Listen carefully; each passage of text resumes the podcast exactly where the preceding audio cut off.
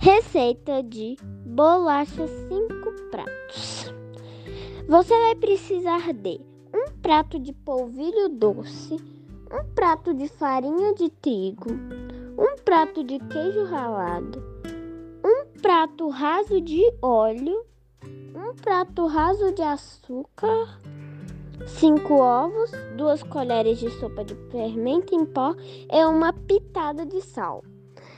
Modo de preparo: misture todos os ingredientes em uma travessa até a massa ficar bem uniforme.